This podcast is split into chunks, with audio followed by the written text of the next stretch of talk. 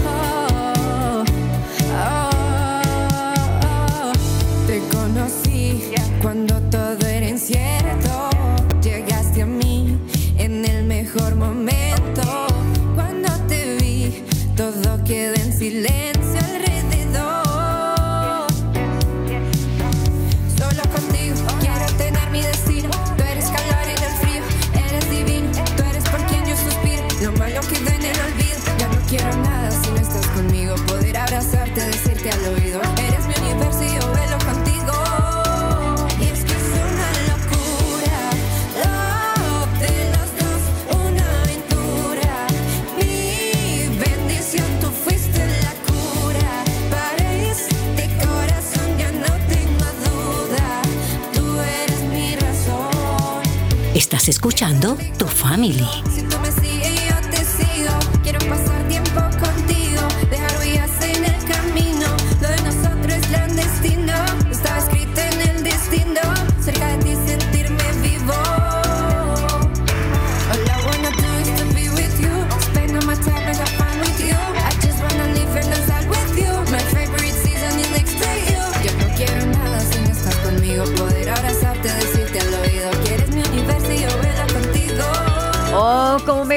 letra, cómo me gusta esta letra porque me aterriza y me recuerda lo que quizás yo estoy dejando por mis ocupaciones con los buenos días, a propósito a todos los amigos, eh, estoy dejando por mis ocupaciones y las múltiples actividades, eh, se me está olvidando tener un tiempo con nuestro creador, reconocerlo que él está en mi vida si yo no lo quiera nombrar. Qué bueno es decir, qué bueno es poder sacar tiempo para estar contigo y dejar huella en este mundo. Alejo, muy buenos días. Muy buenos días, Aris. Espero te encuentres muy bien el día de hoy y también espero que ustedes, queridos oyentes, estén pasando muy bien. Bienvenidos a tu Family Vínculo Perfecto. Espero estén pasando una mañana increíble, o una tarde, o una noche.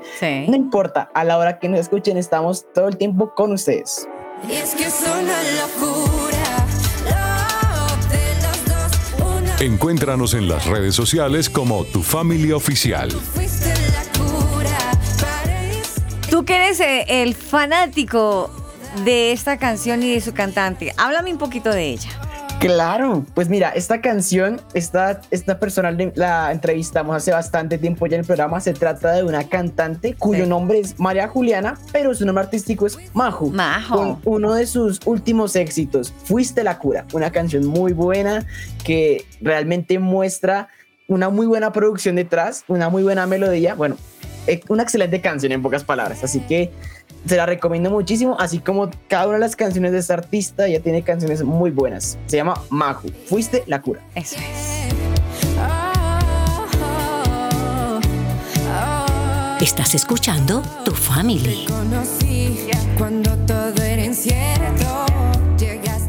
Qué bien, me encanta esa letra. Créeme que yo tengo un concepto personal, Alejo, que a veces uno se deja ahí, no nos lo neguemos. El ritmo a veces es muy pegajoso y yo tengo un, término que va para tirar mecha esa canción. Sí, listo. La parte del gusto de uno, el chucuchuco, el. Bueno, todas esas vainas, ese movimiento me parece genial. Pero qué bueno que en medio de, esa alegría, ese folclore que tiene uno interno, se aquiete un segundo póngale cuidado a la letra independiente. En este caso es una letra muy espiritual que, nos convoca o nos aterriza. Que qué bueno sacar un tiempo con nuestro creador pero igual la canción que sea, así no hable de Dios, póngale cuidado a la letra. quizás usted se va a sorprender de lo que usted está cantando y decir, ¡Ah! oiga esa canción, oiga de verdad, porque uno se está dejando envolver por el ritmo, pero no le está poniendo cuidado a la letra. Para pensar eso, para reflexionar. Ahí se la eso, eso es para todos. Eso es Sí. muy, muy importante uno saber qué es lo que uno está eh, escuchando en sus oídos. Eso Claro es muy sí, importante. Claro. Dices tú, es muy importante lo que uno está escuchando con sus oídos, sí, con sus oídos. Em, ¿Qué te parece si hoy a mí me encantaría escucharte? Yo sé que a nuestro creador también le gustaría escucharnos. ¿Qué pensamos hoy? ¿Cómo nos sentimos hoy? ¿Te parece si le agradecemos? Me parece increíble. Dale.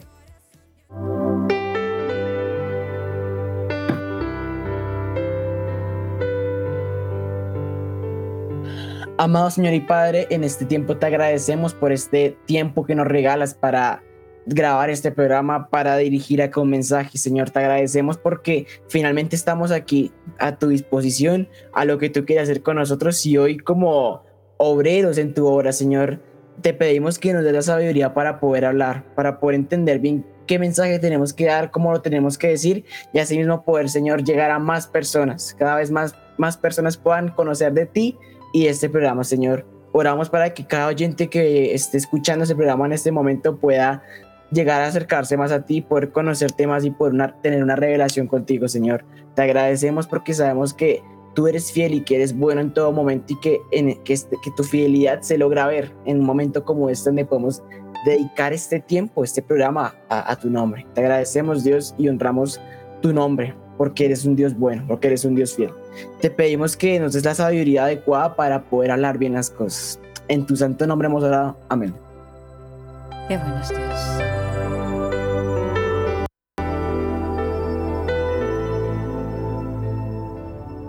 Cada familia tiene metas, sueños, ilusiones, punto y propósitos. Eso es tu family. Vínculo perfecto.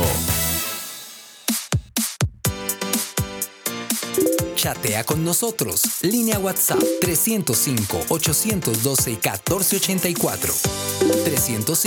305-812-1484.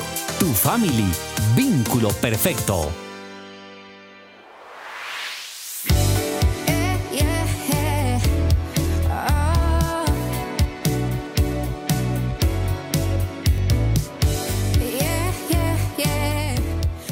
Continuamos con tu programa Tu Family Vínculo Perfecto. Alejo, hay unas redes sociales donde la gente puede conocer más de tu family y escuchar programas quizás del año pasado, quizás los que han transcurrido en el, año en el que estamos. ¿A dónde las pueden ver? ¿Dónde pueden escuchar todos los programas que incluso ya me vienen pidiendo para enviarlos? Entonces yo los invito a que vayan a las diferentes redes sociales y allí encuentran el programa de tu family. ¿Cuántas redes sociales tenemos? Tenemos en este momento tres redes sociales. En Facebook aparecemos como Tu Familia Oficial, en Instagram como Tu Familia Oficial. De igual forma aparecemos en todas, en Twitter también como Tu Familia Oficial. Nos pueden buscar allí y nos van a encontrar y pueden tener todo el contenido de Tu Family Vínculo Perfecto.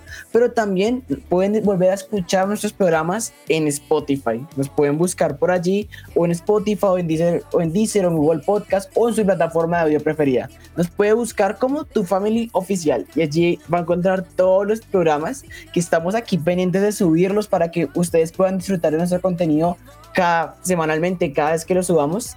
Y pues también tenemos una línea WhatsApp donde usted debería estar pendiente ya que próximamente estaremos aquí generando participaciones de, de tú a tú, de nosotros como programa y ustedes como oyentes para que puedan participar en aquellas tal preguntas dinámicas que hagamos con ustedes. Esta línea se trata de 305-812-1484. 305-812-1484. Tu family vínculo. Perfecto. ¿Sabes una cosa? Que lo que tú hablas es, es muy cierto y imagínate que estoy encontrando por acá que no solamente eh, las redes sociales que tú entregas, sino también, como tú decías, las diferentes plataformas para que usted pueda reproducir el programa. Hay muchas plataformas, escoja la que usted crea y simplemente eso, coloca tu family vínculo perfecto y ahí van a aparecer todos los programas. Aproximadamente he visto 14 plataformas, 14 puntos de reproducción, la que usted crea su favorita, utilícela. Son muchas, son muchas. Estoy viendo aquí una que se llama eBooks, esa es una. Sí. Esa es otra. Son muchas. Yo no la conocía. Imagínate, imagínate. Está Speaker, tenemos bastantes. Está Deezer, como tú decías. Tenemos bastantes plataformas para que usted busque el programa de tu family. Allí nos puede encontrar no solamente en este día que usted escucha el programa en vivo, sino en el día que usted diga, no lo pude escuchar el sábado o el domingo, pero resulta que el martes sí puedo. Los jueves a mí me queda una horita en el almuerzo el día que usted elija, a la hora que usted quiera, nos puede encontrar por las diferentes plataformas y escuchar los diferentes programas de Tu Family Vínculo Perfecto.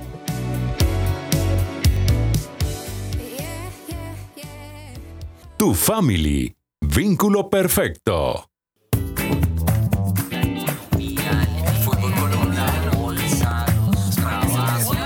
¿Y ahora de qué hablamos?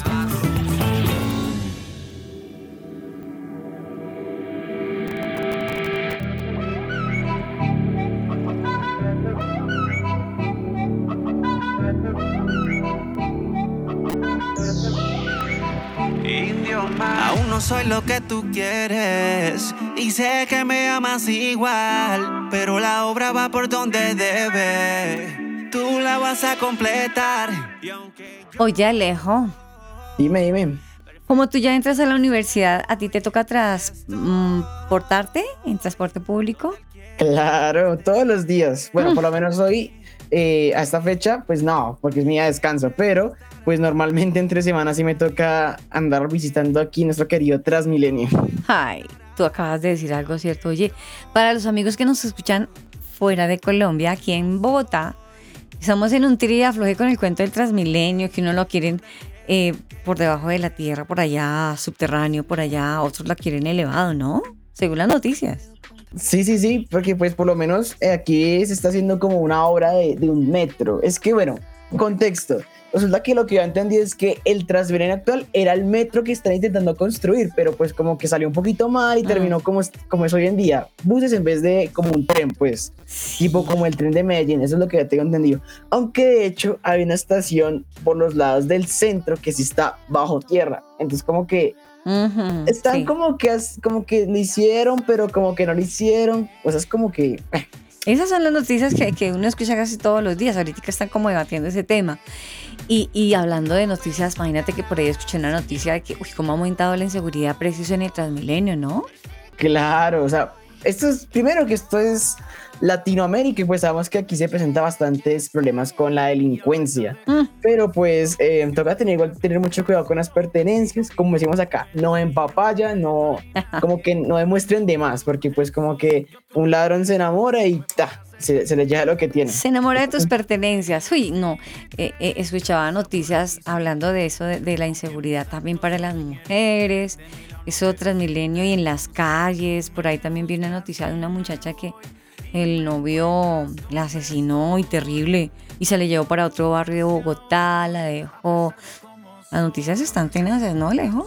Claro, eso está, eso es como que para pensar, ¿no? Pero pues mira, o sea, yo por lo menos en lo personal, yo no consumo noticias por dos razones. Uno, porque eh, es que siempre, siempre son noticias bastante densas y como que a veces uno termina enfocando su estado de ánimo en ese tipo de noticias y pues el día decae solo por ver noticias. Y pues en lo personal, si no me gusta decaerme por eso y pues... Y la segunda razón es como que pues, no hay tiempo para sentarme en el televisor a poner el canal de noticias y más que es, a veces son cosas irrelevantes, otras son cosas relevantes. Hay que saber cómo distinguir las, la información que se procesa. Sí, sí, en eso tienes razón. Todas las noticias que te acabo de nombrar, sí, son irrelevantes porque pues en ese momento sí, las escucho y no se soluciona el problema. La muchacha que Ujú. mataron no la pudimos resucitar, simplemente no pasó de ser una noticia. En vez de ayudarme en lo personal, tal vez me afectó emocionalmente, más bien. Me afectó y uno queda triste y ay, pobrecita la muchacha. Ay, pobrecita, ay, sí, querían hacer con el. Pero ¿qué? ¿En qué me ayudó a mí, en mi persona? ¿En qué me ayudó? En nada. ¿O sí? Claro, lo que te dices es verdad, eso no, no sirve de nada realmente. Es como que uno se deprime, pero no, no sirve de nada. Es como que pensemos en eso, que uno escucha muchas veces las noticias, pero no, no nos ayuda a crecer como personas. que se aprende eso? Nada. Pensemos en eso. Eso es cierto. Sabes que llego a una conclusión, Alejo, ¿Qué cosa? que nosotros los seres humanos a veces nos preocupamos por lo que escuchamos en la radio, en la televisión, en el computador, en las redes sociales, que son noticias, noticias, noticias. Pero ¿qué tanto sabemos, conocemos o nos preocupamos por otra clase de noticias? Hay unas noticias que son las noticias espirituales, ¿sí o no? Claro, y creo que es lo que tenemos que enfocarnos ahorita, porque realmente en esas noticias espirituales sí vamos a crecer, sí vamos a entender como asuntos que se van a ser relevantes para nuestro desarrollo como personas. La gente dirá, pero ¿por qué? ¿Cómo así? Pero es que si usted no está actualizado en las noticias, pero es que hay unas noticias, las noticias que son las espirituales son tan importantes, y tú lo acabaste de decir un término, sí son relevantes para mi vida. Incluso teniendo claras las noticias espirituales, voy a ayudar a las noticias del presente, a no cometer tantos errores y a no seguir cayendo como en el abismo y en los grandes abismos, más bien, si se me permite, donde estamos cayendo toda la humanidad por no buscar y leer esas noticias espirituales. Así es, es el tema del día de hoy, en las noticias espirituales. Tienes toda la razón, Alejo. Sí, primero son las noticias espirituales. Y por esa razón, invitamos a todos los amigos que se viajen, que se viajen con nosotros esto. Alisten maleta. La maleta es el sagrado libro. El que usted tiene allá que se ha guardado como amarillo, con la letra, con las hojas amarillas, ciérrelo, cójalo y prepárese porque ahora nos vamos, ustedes y nosotros, nos vamos a un noticiero que nos va a llevar a esas noticias que a veces no conocemos o que quizás dejamos pasar de largo. Nos vamos a escuchar el noticiero, el radar bíblico.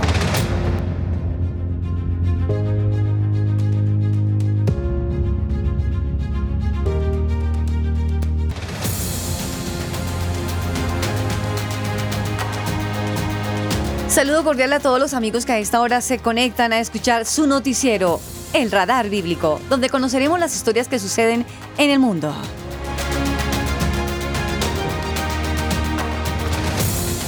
Tendremos reporteros cubriendo la noticia en los lugares específicos de aquellos lo que están haciendo relevancia en este momento en el mundo. Conoceremos qué está pasando justo a esta hora en el huerto del Edén. También tendremos a nuestro reportero Alejandro Rodríguez allí lo que está sucediendo en el monte Sinaí. Desde el estudio también contaremos lo que viene recorriendo el pueblo de Israel en el desierto. ¿Qué está pasando con todo este pueblo? ¿Qué pasó después de que salieron de estar con el faraón que ya conocimos la noticia? También vamos a ver cómo va ese recorrido de este pueblo de Israel. Y en el monte Gólgota, nuestra reportera Alba Osorio nos estará contando qué pasa en el Gólgota, justo allí, donde se amenaza la crucifixión de tres hombres, aunque a uno le dicen que es injusto, este se hace llamar el Salvador del mundo.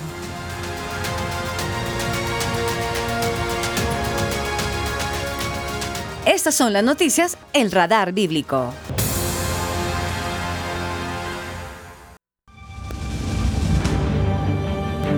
Continuamos en el noticiero El Radar Bíblico, donde usted y nosotros nos enteramos de lo que sucede en el mundo, noticias que marcan la historia. Nos vamos en este momento hacia el huerto del Edén. Tenemos a nuestro reportero Daniel Torres. Daniel, bienvenido.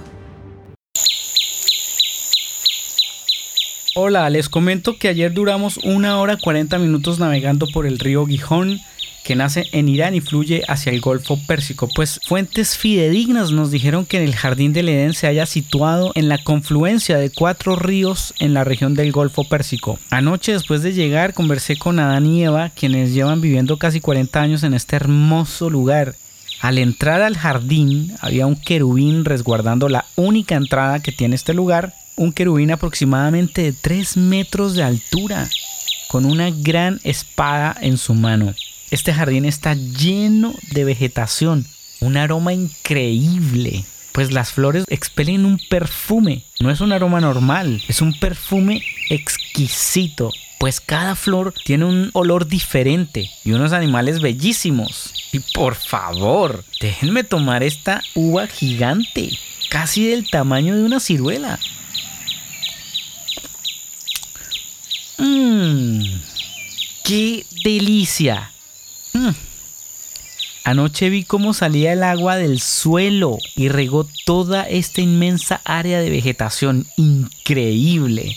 Pero, ¿qué se hizo Eva? Oh, la veo que está conversando con alguien más. Desde este punto no alcanzo a distinguir bien. Pero se siente algo muy extraño, un ambiente muy pesado. Uy, se está nublando el cielo, señores. Es un fenómeno muy extraño. A ver, tenemos una temperatura en este momento de 18 grados centígrados. Acaba de entrar el pecado a la humanidad. Ya no hay comunión entre el hombre y la tierra. ¡Wow! La mujer deberá dar a luz con dolores de parto y tiene que estar sujeta a Adán. Y Adán ahora debe trabajar por necesidad y no por satisfacción. Me llamó la atención que ayer las rosas no tenían espinas y en este momento estoy viendo que tienen espinas. Oh, huele a sangre. Hay animales muertos. Sus cuerpos están siendo secados y tienen una forma de túnica. El arcángel está muy molesto y está indicando con su espada apuntando afuera que deben abandonar el jardín del Edén. El ambiente está muy pesado aquí, está muy pesado, mucho dolor, algunos dicen que Dios los estaba probando, otros dicen que Dios no tienta a nadie, simplemente libre albedrío. Cada uno de nosotros labra su propio destino. Efectivamente, Adán y Eva acaban de morir espiritualmente y están abandonando el jardín del Edén. Hasta aquí mi reporte, señores. Debo irme porque esto está muy feo por aquí. Informó Daniel Torres. A Daniel, gracias por estar en el lugar de la noticia, nuestro reportero, porque usted está ahí. Como les veníamos diciendo al comienzo de nuestro noticiero El Radar Bíblico, tenemos a un analista donde él nos comentará, nos hará una apreciación más clara de qué es lo que sucede ahí, justo en el lugar de la noticia. Les estoy hablando que nuestro analista hoy, nuestro invitado es, es el doctor Jesús Armando Herrera. Él tiene una licenciatura y administración eclesiástica de seminarios internacionales de estudios teológicos. También es profesional en ciencias bíblicas de la Universidad Minuto de Dios. Con un magíster en teología y predicación expositiva de la Universidad Cristiana de las Américas de México, un diplomado en exégesis y lácteo divino de la Universidad Minuto de Dios. Doctor Jesús Armando, ¿cuál es su perspectiva de lo que sucedió allí en el huerto del Edén? Aris, creo que quedan sin sabor con lo que nos ha comentado Daniel. Creo que todos los oyentes del radar bíblico, como estamos tú y yo en este día mientras estamos escuchando esta noticia, podemos sentir la angustia, la zozobra que se, está sintiendo nuestro, nuestro comentarista allí en el, en el huerto. Pero ¿sabes algo? Ah, mirando lo que todo lo que nos cuenta Daniel y haciendo como un análisis de lo que está aconteciendo, de lo que él nos va narrando, es impresionante el alcance que esta decisión que Adán y Eva han cometido, pues va a generar a toda la humanidad. Si tú te das cuenta, el hecho de que Dios los haya sacado del huerto, podemos empezar a comprender el efecto, el alcance va que va a suceder. Porque está generando una enemistad contra Dios. Está generando una condenación al ser humano. Está generando en el hombre una esclavitud está generando en el hombre un alejamiento, una culpabilidad. Y mira, Aris, que con lo que Daniel nos estaba narrando, que está sucediendo, que está aconteciendo ahí, de cómo ha sido testigo ocular, encontramos también todo lo que hace la culpa, todo lo que hace una conciencia culpable, todo lo que hace esa culpabilidad, todo lo que es la sutileza de la tentación. Porque es que date cuenta que ellos trataron de cubrir, sigue haciendo un seguimiento a la noticia, vemos que cuando ellos comen del furto, tratan de cubrirse y cosen hojas de higo. Y es una clara evidencia de cómo cada una de las personas ¿sí? trata de cubrir su, desnudez como una representación de que estaban mal delante del Señor y cómo el hombre trata de tapar sus faltas delante de Dios. a y trataron de hacerlo y es un efecto que estamos viendo que irá aconteciendo en cada una de las generaciones. La raíz de todo esto, eh, Aris y, y cada uno de nuestros oyentes, es que a causa de lo que han hecho Adán y Eva, desafortunadamente ha ingresado algo y es algo que se conoce o que señalaremos o que nombraremos como ese pecado original. Porque es que recordemos que Adán y Eva lo que nos narraban caminaban con Dios, andaban con Dios, tenían relación con Dios, pero le han fallado a Dios. Y eran los representantes, ¿cierto? Eran como los, los que estaban ahí, conociendo a Dios de primera mano. Pero ahora, a raíz de eso, ha venido algo a toda la humanidad. Y ahora podemos comprender por qué de aquí en adelante las personas pecan porque son pecadores. Ahora las personas han adquirido una naturaleza pecaminosa. Por eso vamos a entender por qué las personas se encuentran bajo el dominio del pecado, que va a haber una disposición hacia la maldad. Por eso es que todos van a, vamos a cometer de una u otra manera ciertos pecados a causa de nuestra naturaleza pecaminosa. Y será muy triste terminar la historia así, pero haciendo seguimiento a la noticia Aris, encontramos algo que es bien sorprendente, porque encontramos que mientras Daniel nos narraba, íbamos siguiendo el diálogo, pero hay un diálogo entre Dios, el hombre, Dios, la mujer y Dios, la serpiente, aquella que con su astucia envolvió a Eva. Pero luego encontramos a un Dios que los confronta con misericordia. Y en esa confrontación con misericordia encontramos que hay unas palabras de aliento en medio de este terrible suceso que ha acontecido. Dios ha sido misericordioso. Dios ha sido misericordioso y les ha dado una oportunidad no solamente a Eva, sino a toda la raza que vendrá después y le dio una promesa y la oportunidad de arrepentimiento. Algo que se conoce o que podríamos rastrear como la respuesta de Dios a pesar de que el hombre ha fallado. Y mira que en lo que vemos rastreando, siguiendo la noticia, el diálogo que hay entre Dios y la serpiente, es que va a haber un redentor, un salvador, alguien que va a restaurar la comunión. Y Dios confirma ahí mismo, el día del juicio a Adán y Eva, una promesa. Y esa promesa era que iba a haber una redención prometida. Y eso ya nos tiene que alentar a cada uno de los que estamos acá, porque la cosa no termina solo con el hombre fuera del huerto del Edén, sino que hay una redención prometida. Habrá victoria para la humanidad por medio del representante del hombre, que es la simiente de la mujer, que es aquel que Dios va a permitir que nazca con un propósito para poder dar salvación a la humanidad. Entonces esa noticia creo que nos va a dar aliento y nos va a poder o nos permitirá comprender que por muy triste lo que nos cuenta Daniel que aconteció aquí en el huerto, también nos deja una nota de esperanza. Hay una redención. Así que a los amigos del radar bíblico debemos tener tranquilidad de que en medio de lo que ha acontecido hay una luz de esperanza. Seguimos contigo, Aris. Gracias a nuestro analista bíblico estamos viendo desde un punto de vista diferente la noticia, porque la noticia está donde usted está. Hablando de donde usted está, también tenemos a Alejo Rodríguez que se trasladó a un lugar muy importante, el Monte Sinaí. Alejo, desde el lugar de la noticia, ¿qué, está viendo usted? ¿Qué está pasando allí, justo ahora, en el Sinaí? Gracias, Aris. Nos encontramos aquí en el monte Sinaí, luego de unos extensos 40 días de caminatas y caminatas con el pueblo de Israel. Para aquellos que no saben, que no han seguido nuestros reportes, hemos estado aquí caminando con el pueblo luego de la salida de Egipto. Vimos un enorme milagro hecho por Dios, valiéndose de los medios meteorológicos como los vientos para poder abrir el mar de juncos y que el pueblo israelita pudiera pasar. Pero la nación egipcia que les estaba tocando los talones quedará hundida allí bajo el mar.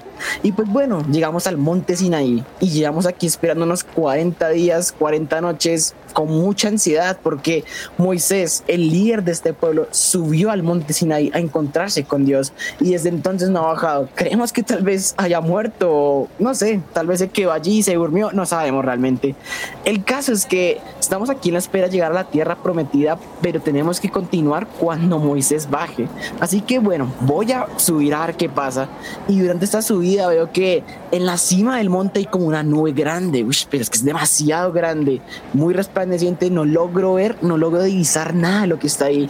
Pero por aquí me encuentro a Josué, aunque su verdadero nombre es Oseas, pero me dijo que Moisés le cambió el nombre a Josué. Bastante interesante. Y pues estamos aquí hablando con él y me comenta eh, algunos asuntos de lo que él ha estado haciendo con, en este tiempo de, de esperar los 40 días, de las 40 noches. Pero en ese momento eso es un ruido de, de festejo, es un ruido de, de fiesta, pero ¿qué, ¿qué, es eso? Bueno, voy a bajar a ver qué sucede, porque realmente eso es un festejo. ¿Qué estarán celebrando? Y estoy bajando en ese momento, pero wow, pero ¿qué es eso? ¿Por qué están tomando tanto? Están bebiendo demasiado licor, tanto que hasta un hombre está tirado aquí desnudos y con la botella en la mano. O sea, ¿qué pasa? Miren, ese es Aaron. Vamos a preguntarle a qué dice Aaron. Y pues aquí Aaron me está contando en este momento que están festejando al becerro de oro. ¿Pero qué es esto? Se supone que Dios sacó al pueblo. ¿Y por qué están celebrando un becerro de oro? Él me está diciendo que ese becerro fue el que sacó a la nación israelita de Egipto. ¿Pero qué estás diciendo? Si realmente fue Dios. Pero un momento, está bajando del monte. ¿Quién es ese? Es Moisés. Lleva como dos tablas de piedra. ¿Qué, qué irá ahí? No entiendo porque eso es hebreo. No, no logro divisar eso. Pero está demasiado resplandeciente. Su cara está demasiado brillante. Tiene un velo puesto en la cara y bueno, sé que es Moisés porque es el que está en el monte, pero si no, si no supiera que es Moisés, ni idea quién sería. Pero un momento, tiene las tablas, pero está enojadísimo, no puedo creerlo. Está muy enojado porque el pueblo está ahí en desenfreno. Pero no, pero Moisés, ¿qué estás haciendo? ¿Por qué estás tirando las tablas de la ley? No puede ser. Esas tablas parecían ser la ley que Dios había dado a Moisés y las acaba de destruir porque se enojó con el pueblo, porque están en desenfreno, adorando a algo que no es Dios. La cosa se va a poner bastante peligrosa por aquí para pensar. Wow, eso me deja bastante perplejo. Veremos qué, qué, ocurre, pero lo que sí sé es que tal vez, así como Moisés está enojado, Dios también está enojado y está triste con el pueblo de Israel por el pecado que están cometiendo. Muchas gracias, Aris. Les informo para el radar bíblico. Alejandro Rodríguez.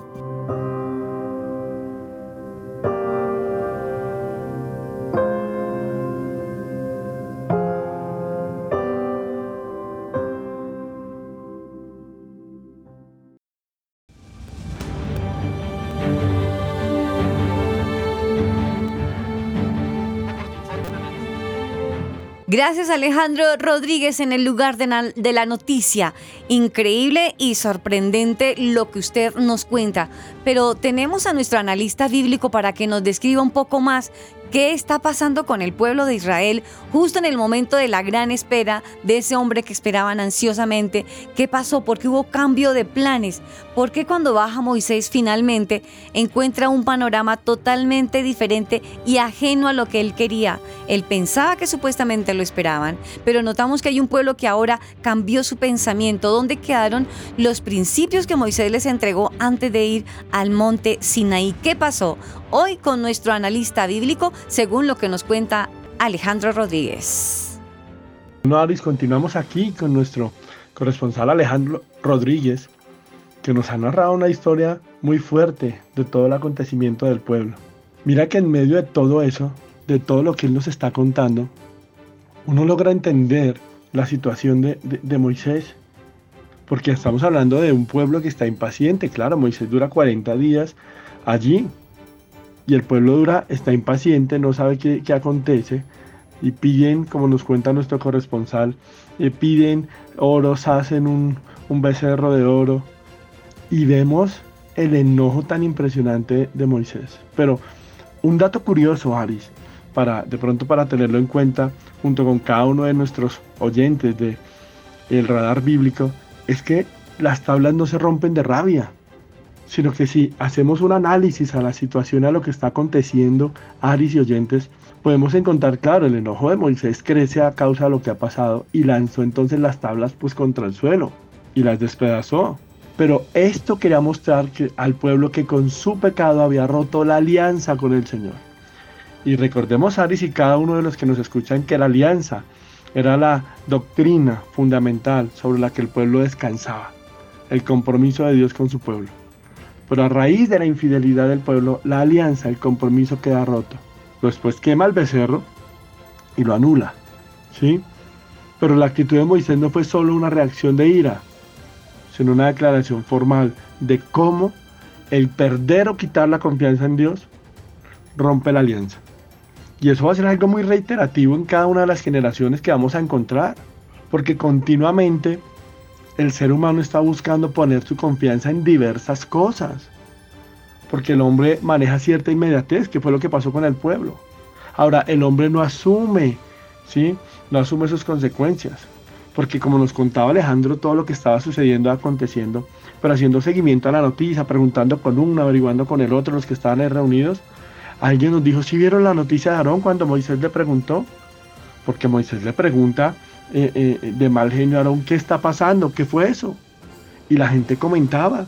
La, la respuesta de Aarón fue, metimos el oro al horno y salió el becerro. O sea, la gente no es capaz de asumir sus responsabilidades, aparte de que es una respuesta muy absurda. Eso es lo que hace que la alianza se rompa y que la ira de Dios venga. Creo, Aris, que es importante que nosotros podamos reflexionar en esta mañana con lo que estamos eh, viendo, con lo que nos cuenta allí nuestro compañero de primera mano, que las cosas tienen consecuencias, las acciones tienen consecuencias y hay que reconocer cuando hacemos las cosas mal y hay que tener un corazón conciliador. Y hay que aprender a poner nuestra confianza en Dios por muy demorada que sea la situación. Y esto nos debe dar una lección de vida frente a eso. Lo más importante es que una vez más se muestra la misericordia de Dios, Dios vuelve y reanuda el pacto en Israel y da unas segundas tablas de la ley. Pero ¿qué tuvo que pasar y acontecer para eso? Bueno, eso será parte de otra historia y de otro corresponsal que nos contarán qué ha acontecido.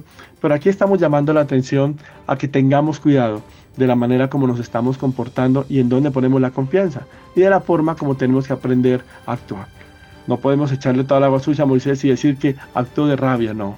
Estaba simplemente de una manera invalidando un contrato que Dios había hecho con su pueblo. Así que cuidemos de que nuestras acciones, Aris, llamados que nos escuchan oyentes no invaliden nuestro contacto, nuestro compromiso con Dios, nuestro contrato con, contrato, contrato con Dios. Así que es muy bueno participar de cada una de estas eh, redacciones que estamos viendo en el radar bíblico y qué mejor tener de primera mano. Gracias para todos. Ari, sigue esto en estudio.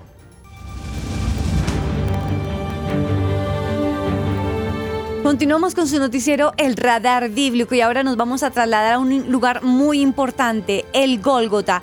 Justo minutos antes, la reportera Alba Osorio nos comentaba de algo que está sucediendo, a punto de acontecer. Nos hablaba de tres crucifixiones que van a suceder ahí, en el punto, en el Gólgota, y de un hombre en particular que se hace llamar el Salvador del mundo. Alba Osorio, ¿qué está pasando en el Monte Gólgota?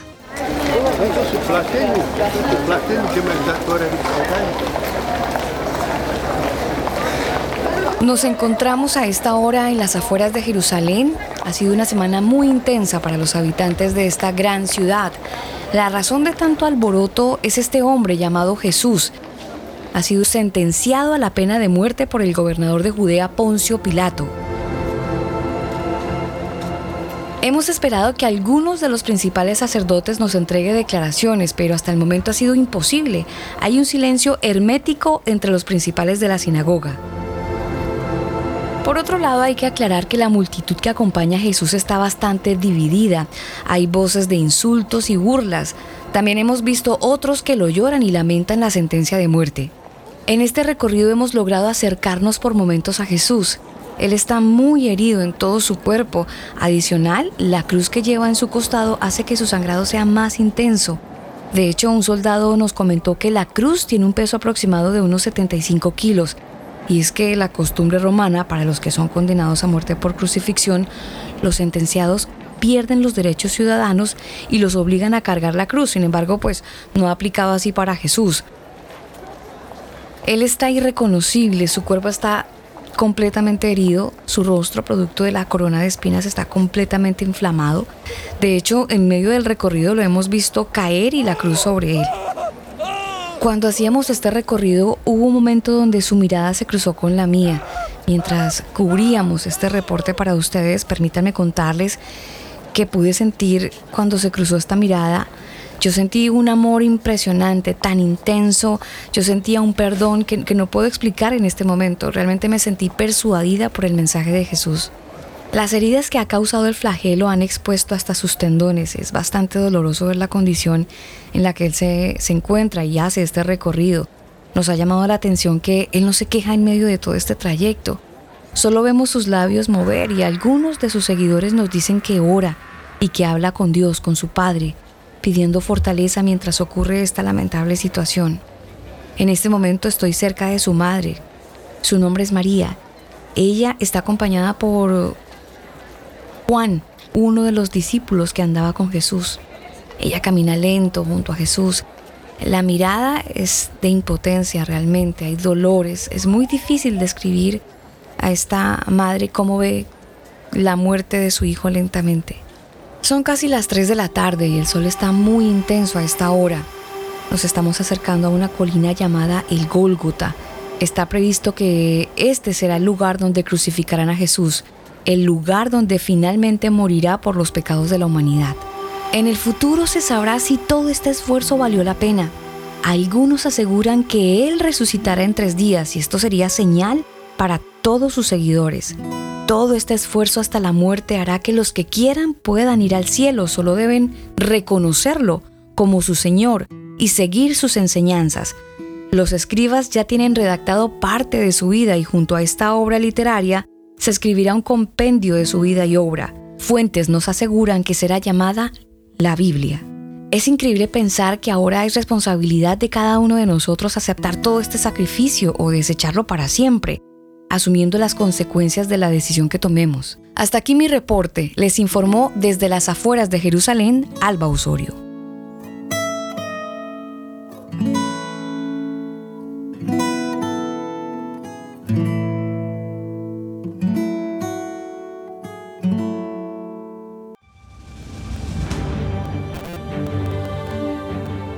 A nuestra corresponsal Alba Osorio le agradecemos de manera narrativa como nos cuenta lo que está sucediendo en estos momentos en el Gólgota. De este hombre Jesús nos adolece la forma en que está sufriendo, nos adolece la forma en que está siendo maltratado, pero también vemos que hay poca sensibilidad para con él. Las noticias siguen en desarrollo, ustedes siguen escuchando el radar. Y como en las otras dos anteriores noticias, también continuamos aquí con nuestro analista bíblico para que nos dé su punto de vista. ¿Cómo ve esta noticia? ¿Realmente marcará la historia? ¿Servirá la muerte de este hombre? Bueno, Aris, continuamos desde otro lugar y juntamente con cada uno de las personas que nos están acompañando aquí desde el radar bíblico.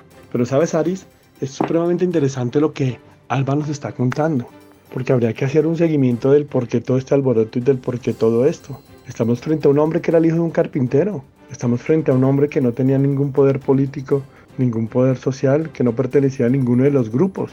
Bien es sabido que hay fuertes contiendas religiosas entre grupos llamados fariseos, celotes, escribas, pero que este hombre Jesús no pertenece a ninguno de estos grupos.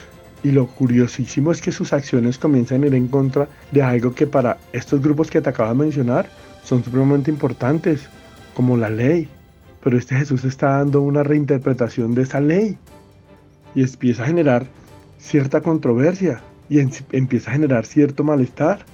Y hay toda una trama, porque es que también nos dijeron que aún se infiltraron en el grupo de sus íntimos y que hubo uno que lo traicionó, pero que después sintió mucho remordimiento pero hasta dónde fueron los alcances, averiguando aquí un poco con la gente, datándonos un poco de las leyes, de lo que acontece aquí en esta Palestina y, en toda esta zona, nos están contando que este hombre fue puesto preso ilegalmente. Nos están diciendo que el juicio es un juicio que no tiene argumento jurídico ni legal, que están violando todas las leyes que ellos mismos defienden. Es interesantísimo qué está llevando a esta gente a hacer todas estas violaciones para terminar este hombre crucificado. Pues mira que indagando con la gente nos damos cuenta que este hombre, aunque sea, era un hombre de no mucho nombre, era una persona de no mucha autoridad frente a los grupos religiosos, sí pedía igualdad con el Padre, con el Dios que era tan celoso para los judíos. Este Jesús reclamó ser igual a Dios en muchas de sus narraciones. Nos cuenta una de las personas que en un discurso que dio lo escucharon decir yo y el Padre uno somos. En otra dijo mi Padre y yo hasta ahora hemos trabajado.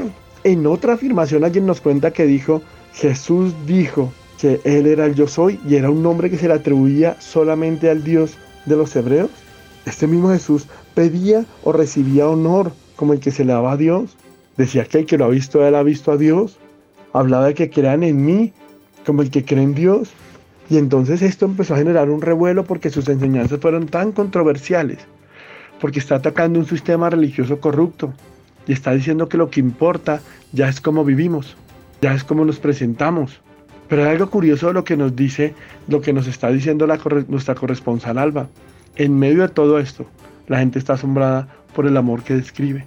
Alguien contaba que cuando lo llevaron al patíbulo, después de que lo golpearon, su rostro está hinchado no solamente por la corona, sino porque lo han abofeteado, le han arrancado las barbas, lo han escupido y han roto su nariz.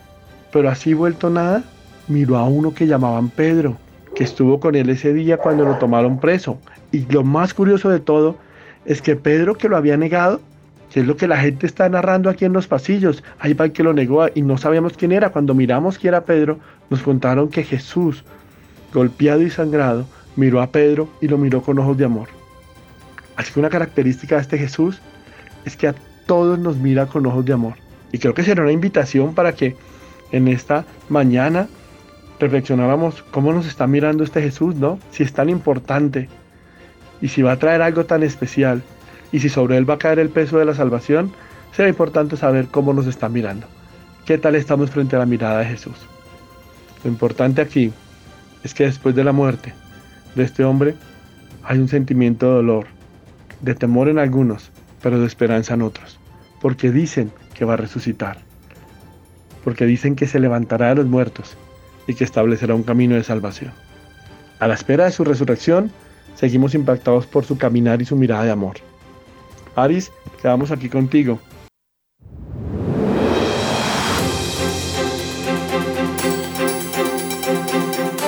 Al doctor Jesús Armando Herrera le queremos agradecer por acompañarnos y dejarnos conocer su concepto, el estudio, todo el tiempo de la noticia, siguiendo la noticia, el paso a paso. Sabemos que cada una de estas noticias que hemos escuchado van a marcar la historia, para bien o para mal. Es nuestra decisión escuchar y tomar decisión. No olvidemos que aquel Jesús de la noticia en el monte del Calvario, que va a ser crucificado, va a marcar la historia y usted y yo tomaremos la decisión. Tenemos un libre albedrío.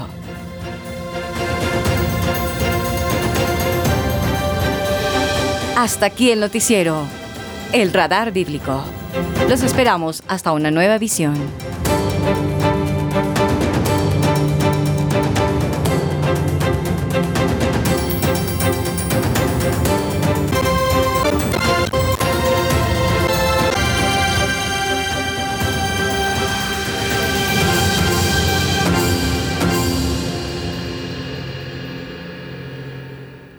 Estás escuchando Tu Family, Vínculo Perfecto.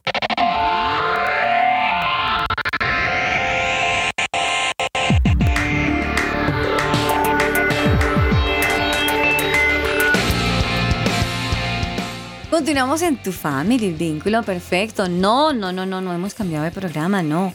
Simplemente nos fuimos al, al pasado, ¿no, Alejo? Así es, aquí probamos unas cositas nuevas por ahí del radar bíblico, ¿no? esperamos les haya gustado, esperamos hayamos vuelto a refrescar quizás esas historias que muchas veces hemos leído en la Biblia o que quizás nunca habíamos leído en la Biblia y están ahí. Simplemente usted tiene ese radar. Usted simplemente tiene la Biblia en su casa y a veces no la tocamos, sino la usamos de domingo a domingo, a veces o simplemente no la tenemos presente y la tenemos quizás como un agüero, allí todo lo que estuvimos hablando hoy está narrado punto a punto, línea a línea, cada historia, lo que sucede, lo que sucedió en el Edén, algo que marcó la historia, lo que sucedió en el Sinaí, algo que marcó la historia y por supuesto en el Monte Gólgota, algo que cambió la historia también. Eh, no sé, Alejo, es, es, es, increíble cuando uno se va a estos lugares y, y, empieza a leer la Biblia, porque lo que se hizo fue leer la Biblia y contar lo que está pasando, eh, que la gente desconoce todas estas historias. Es verdad, porque como hablábamos al principio de este programa, nos fijamos más en otras cosas, más en las noticias de afuera y olvidamos de las verdades que están en la Biblia, que es lo que realmente importa, que es lo que realmente nos interesa a nosotros, nos debe interesar como, como personas que siguen a Dios.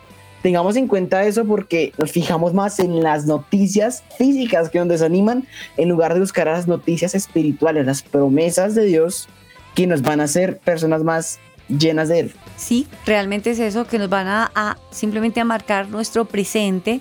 No vamos a vivir de noticias que nos van a afligir nuestro espíritu, que lo mataron, que no lo mataron, que el alimentador, que el transmilenio, que la guerrilla, eh, que hubo un terremoto, porque también tenemos que lamentar eso que también sucedió esta semana.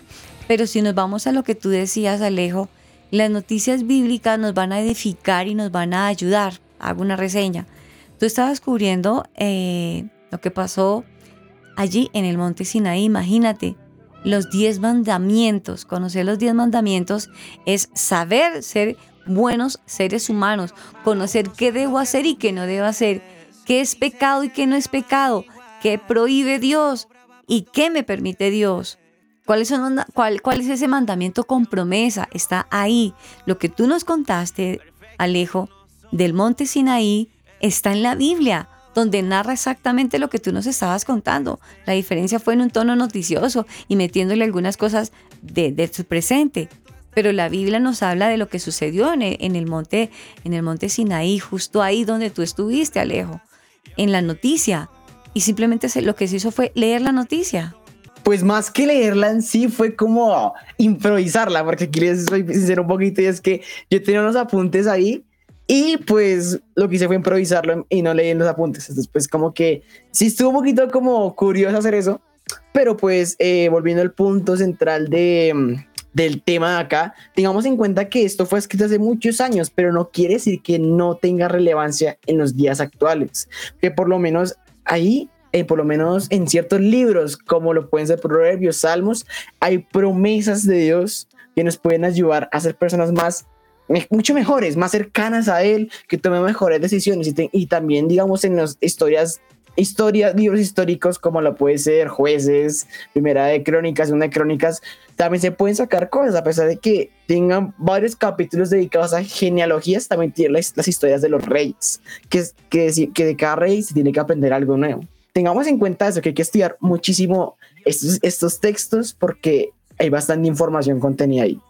Algo también que es importante, Alejo, decirlo, que estos tres pequeños, porque no digo pequeños por su acontecimiento, sino porque fueron simplemente tres noticias realmente lo que se dio en el noticiero, pero que estos acontecimientos marcaron la historia, marcan mi presente, porque es ahí donde decimos que la Biblia es el manual de mi vida. Cuando compramos un electrodoméstico siempre viene con un manual y cuando el, el electrodoméstico se daña, ahí vamos al manual. Cuando la estamos embarrando con Dios, cuando no entendemos por qué nos está yendo mal, por qué la enfermedad, por qué la ruina, por qué el problema, vamos al manual bíblico, vamos a Dios. Si, si se nos ocurre abrir la Biblia, encontramos el por qué estoy mal, qué está pasando.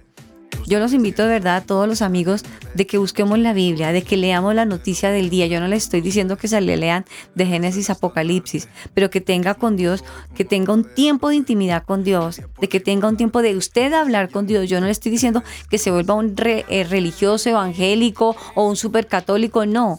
Nosotros a lo que le estamos invitando es a que tenga una relación con Dios, y que esa relación se logra es teniendo un tiempo de quietud y usted hable con Él. Hablar con Dios es orar, es hablar con Él. Simplemente hable con Él. No lo tenga como el, el amigo lejano, sino el amigo presente, el que quiere el bien para usted. Y si usted lo quiere escuchar, simplemente vaya a ese manual, a la Biblia, ábrala, léala y de seguridad, seguro, seguro, Dios le va a tener una noticia para su vida. ¿No te parece, Alejo? Claro, y más como estaba mencionando hace rato, vamos a ser más sabios. Y la idea es que vayamos en aumento de sabiduría. Como personas debemos ser más sabios, tomar decisiones más sabias, porque a medida que vamos creciendo, vamos avanzando en la vida, las decisiones van a ser más complicadas. Y qué mejor hacerlo, qué mejor tener la fuente de las mejores decisiones en la Biblia. Y tenemos que estudiar eso para poder, como estaba mencionando, tomar mejores decisiones en nuestro día a día. Bueno, el tiempo se fue porque hoy tuvimos noticiero a bordo en tu familia vínculo perfecto. Pues en conclusión, definitivamente porque primero son las noticias espirituales, Alejo. Nos fuimos. Claro que sí, espero que hayan disfrutado este programa y pues nos veremos muy pronto. Recuerden pasar por nuestro Spotify. Vamos a publicar todos nuestros programas para que estén pendientes de todo el contenido nuevo de Tu Family Vínculo Perfecto. Así estuvo con ustedes Alejo Rodríguez y Aris Osorio en Tu Family Vínculo Perfecto. Amigos, nos vemos el próximo sábado o domingo en el día y en el horario que usted crea. Bendiciones para todos. Chao.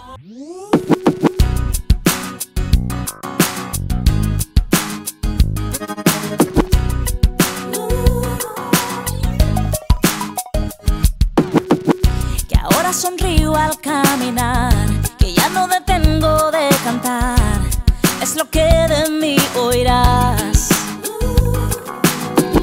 Que no te sorprendas si me ves, después de lo que pasó ayer, soy un alma en libertad. Antes yo tan ciega fui, en tristeza.